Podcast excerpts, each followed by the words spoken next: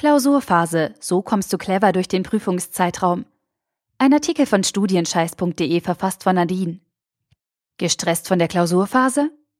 Aktuell läuft an den meisten Hochschulen in Deutschland die Prüfungsphase. Klausuren, Seminararbeiten, mündliche Prüfungen für rund 2,7 Millionen Studentinnen und Studenten. Das bedeutet Stress, Druck, vielleicht sogar Angst und sicherlich ein bisschen Nervosität. Wenn ich auf meine Zeit als Studentin zurückblicke, denke ich an Lernen ohne Ende. Von morgens früh bis abends spät. Manchmal nur noch, um das Gewissen zu beruhigen. Die Prüfungen habe ich zwar meistens bestanden, was natürlich das primäre Ziel war, aber besonders gesund bin ich nicht aus meinen Klausurphasen rausgegangen. Und wenn ich ehrlich bin, hängen geblieben ist die Unmenge an Lernstoff auch nicht wirklich. Aber so muss das nicht sein. Mittlerweile weiß ich, dass ich das Lernen auch anders hätte angehen können. Ein bisschen weniger Druck, ein bisschen mehr Erholung, ein bisschen mehr Leben.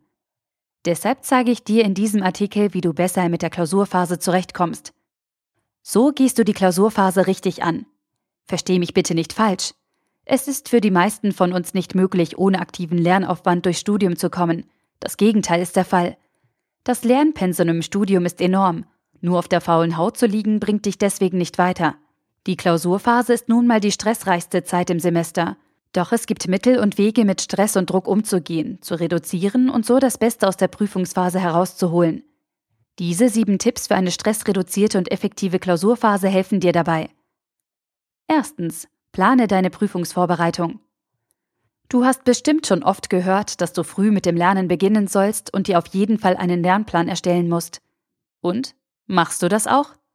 Glaub mir, eine gute Planung ist wirklich wichtig und lohnt sich. Mich persönlich beruhigt es ungemein, wenn ich weiß, für wann ich mir was vorgenommen habe und dass ich im besten Fall auch noch einen Puffer für akut auftretende Probleme parat habe. Wichtig ist, dass du realistisch und übersichtlich planst. Schau dir an, wann du welche Klausur schreibst und erstelle dir eine Übersicht. Dann sichte die Lernmaterialien, lege diese zurecht und überlege dir, wie viel Zeit du für die Vorbereitung der einzelnen Prüfungen benötigst. Mache dir einen Stundenplan für die gesamte Klausurphase. Frage dich, wann lerne ich was? Eine realistische Lernplanung nimmt dir eine Menge Druck. Und auch wenn du schon mitten in deinem Prüfungszeitraum bist, ist es nicht zu spät, mit der Planung anzufangen. Plane einfach die noch anstehenden Klausuren. Ganz wichtig ist, dass du dir immer einen kleinen Lernpuffer lässt. Zu mir haben Dozenten und Professoren immer gesagt, dass man am letzten Tag vor der Prüfung nicht mehr lernen soll. Vergiss es, das klappt nicht.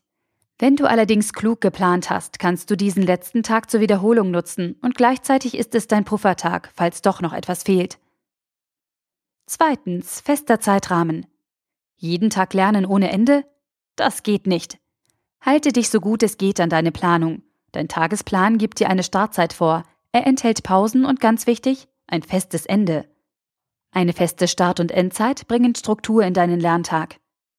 Du kannst dich dabei zum Beispiel an der fest arbeitenden Bevölkerung orientieren. Dein Tag hat acht Arbeitsstunden. Stelle dir für morgens einen Wecker und steh dann auch verdammt nochmal auf, wenn er klingelt.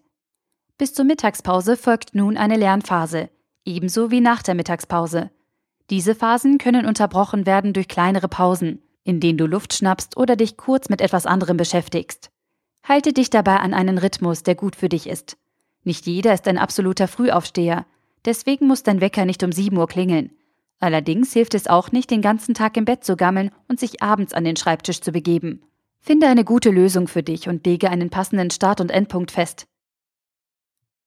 Drittens, zusammenlernen. Lass dich doch mal von anderen mitziehen. Mir hat das Lernen dann am meisten Spaß gemacht und am meisten gebracht, wenn ich mit einer Lerngruppe zusammengearbeitet habe. Mir wurde dann nicht so schnell langweilig und ich konnte mich besser konzentrieren. In einer Lerngruppe kannst du Fragen stellen, wenn du etwas noch nicht verstanden hast. Die Chance ist hoch, dass jemand dabei ist, der die Antwort weiß oder dass ihr gemeinsam die Lösung findet. Auch wenn du die Person bist, die die Antwort kennt und den anderen die Dinge erklärt, nützt dir das gemeinsame Lernen viel. Durch das Aussprechen von Sachverhalten bleiben diese besser hängen. Ein großer Vorteil, besonders für mündliche Prüfungen. Ähnlich verhält es sich, wenn ihr euch gegenseitig abfragt. Wenn es also in der Prüfung darum geht, viel zu reproduzieren oder textuell aufzuarbeiten, könnt ihr euch zum Beispiel Karteikarten machen und euch gegenseitig abfragen. Auch auf Prüfungen, in denen viel gerechnet wird, könnt ihr euch super gemeinsam vorbereiten. Nehmt euch alte Klausuren und Übungsaufgaben vor, setzt euch eine Zeit, rechnet und vergleicht danach. So profitierst du entweder davon, dass jemand anderes die richtige Lösung hat und dir erklären kann, wie er dahin gekommen ist, oder du festigst dein Wissen, indem du den anderen den Lösungsweg erklärst. Vielleicht findet ihr auch gemeinsam den richtigen Lösungsansatz. In einer Lerngruppe hast du weniger Langeweile und arbeitest effektiver. Egal wie du es machst, sei kein Einzelkämpfer und suche dir eine Lerngruppe. Viertens, Pausen machen. Jeder Mensch braucht mal eine Pause, also schäme dich nicht, eine Lernpause einzulegen. Ob du die Gelegenheit nutzt, bei einem Spaziergang um den Block Frischluft zu schnappen, die Einkäufe zu erledigen oder die Post wegzubringen, ist eigentlich egal. Auch Sport ist immer eine gute Idee, besonders im Anschluss an einen stressigen Lerntag. Das bringt dich auf andere Gedanken, macht den Kopf frei und hält dich ganz nebenbei auch noch fit. Pausen sind erlaubt und gut für dich.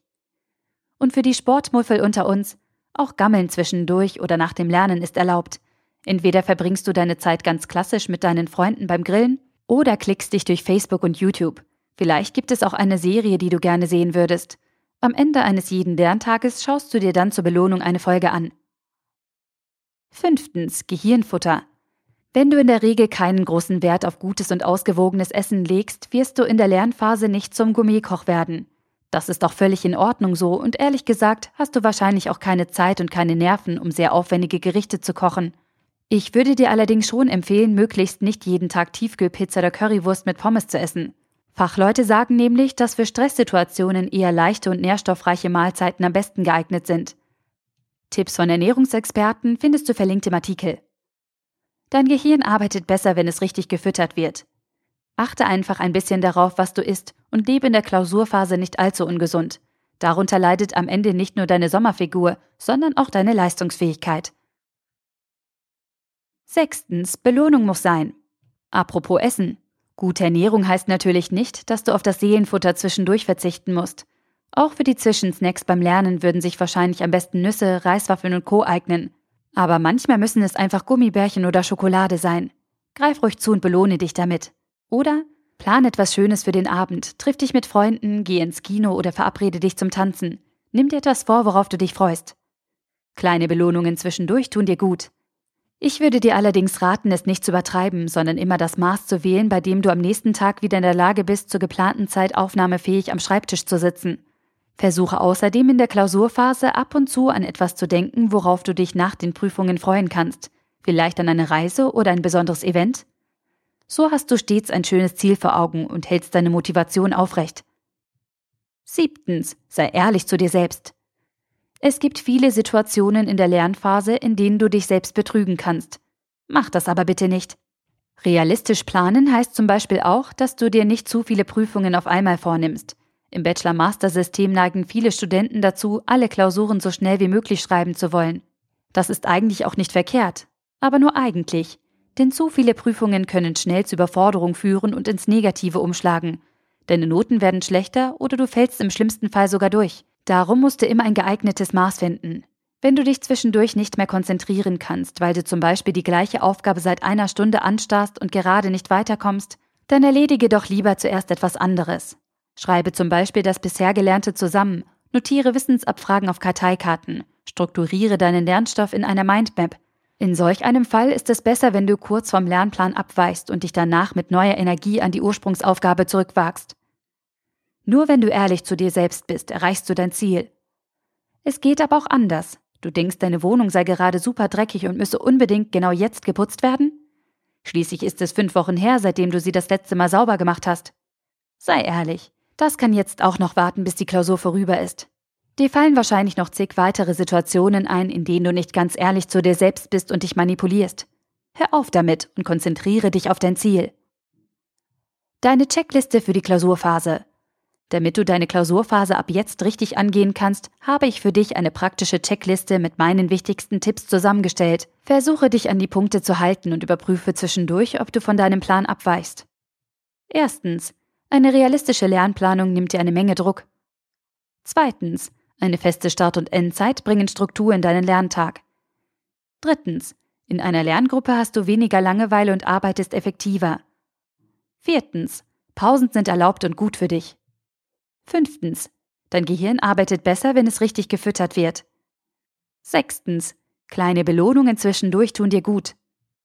Siebtens. Nur wenn du ehrlich zu dir selbst bist, erreichst du dein Ziel. Wenn du dich an dieser Checkliste orientierst und meine Tipps befolgst, kommst du clever durch die Klausurphase und meisterst deine Prüfungen. Fazit. Ja, die Klausurphase ist stressig. Du stehst unter Druck, deine Nerven sind angespannt und dein Sozialleben leidet. Ja, man hilft aber nicht. Du musst da irgendwie durch. Wie du den Prüfungszeitraum clever überstehst, habe ich dir in diesem Artikel gezeigt. Keine Frage. Nicht alle Tipps passen zu deiner persönlichen Situation, zu deinem Studiengang und deinen Prüfungen. Ich bin mir aber sicher, dass dir das ein oder andere weiterhelfen wird. Insbesondere die Planung deiner Lernzeit, das täglich festgesetzte Ende und die Pausen zwischendurch sowie die Lerngruppen und der Ausblick auf etwas Schönes nach dem Lernen können deine Klausurphase angenehmer und effizienter machen. Ich wünsche dir jedenfalls viel Erfolg für deine Prüfungsvorbereitung. Aber jetzt bist du dran. Hast du noch weitere Tipps für eine erfolgreiche Klausurphase? Schreibe deinen besten Tipp unter diesem Beitrag in die Kommentare. Der Artikel wurde gesprochen von Priya, Vorleserin bei Narando.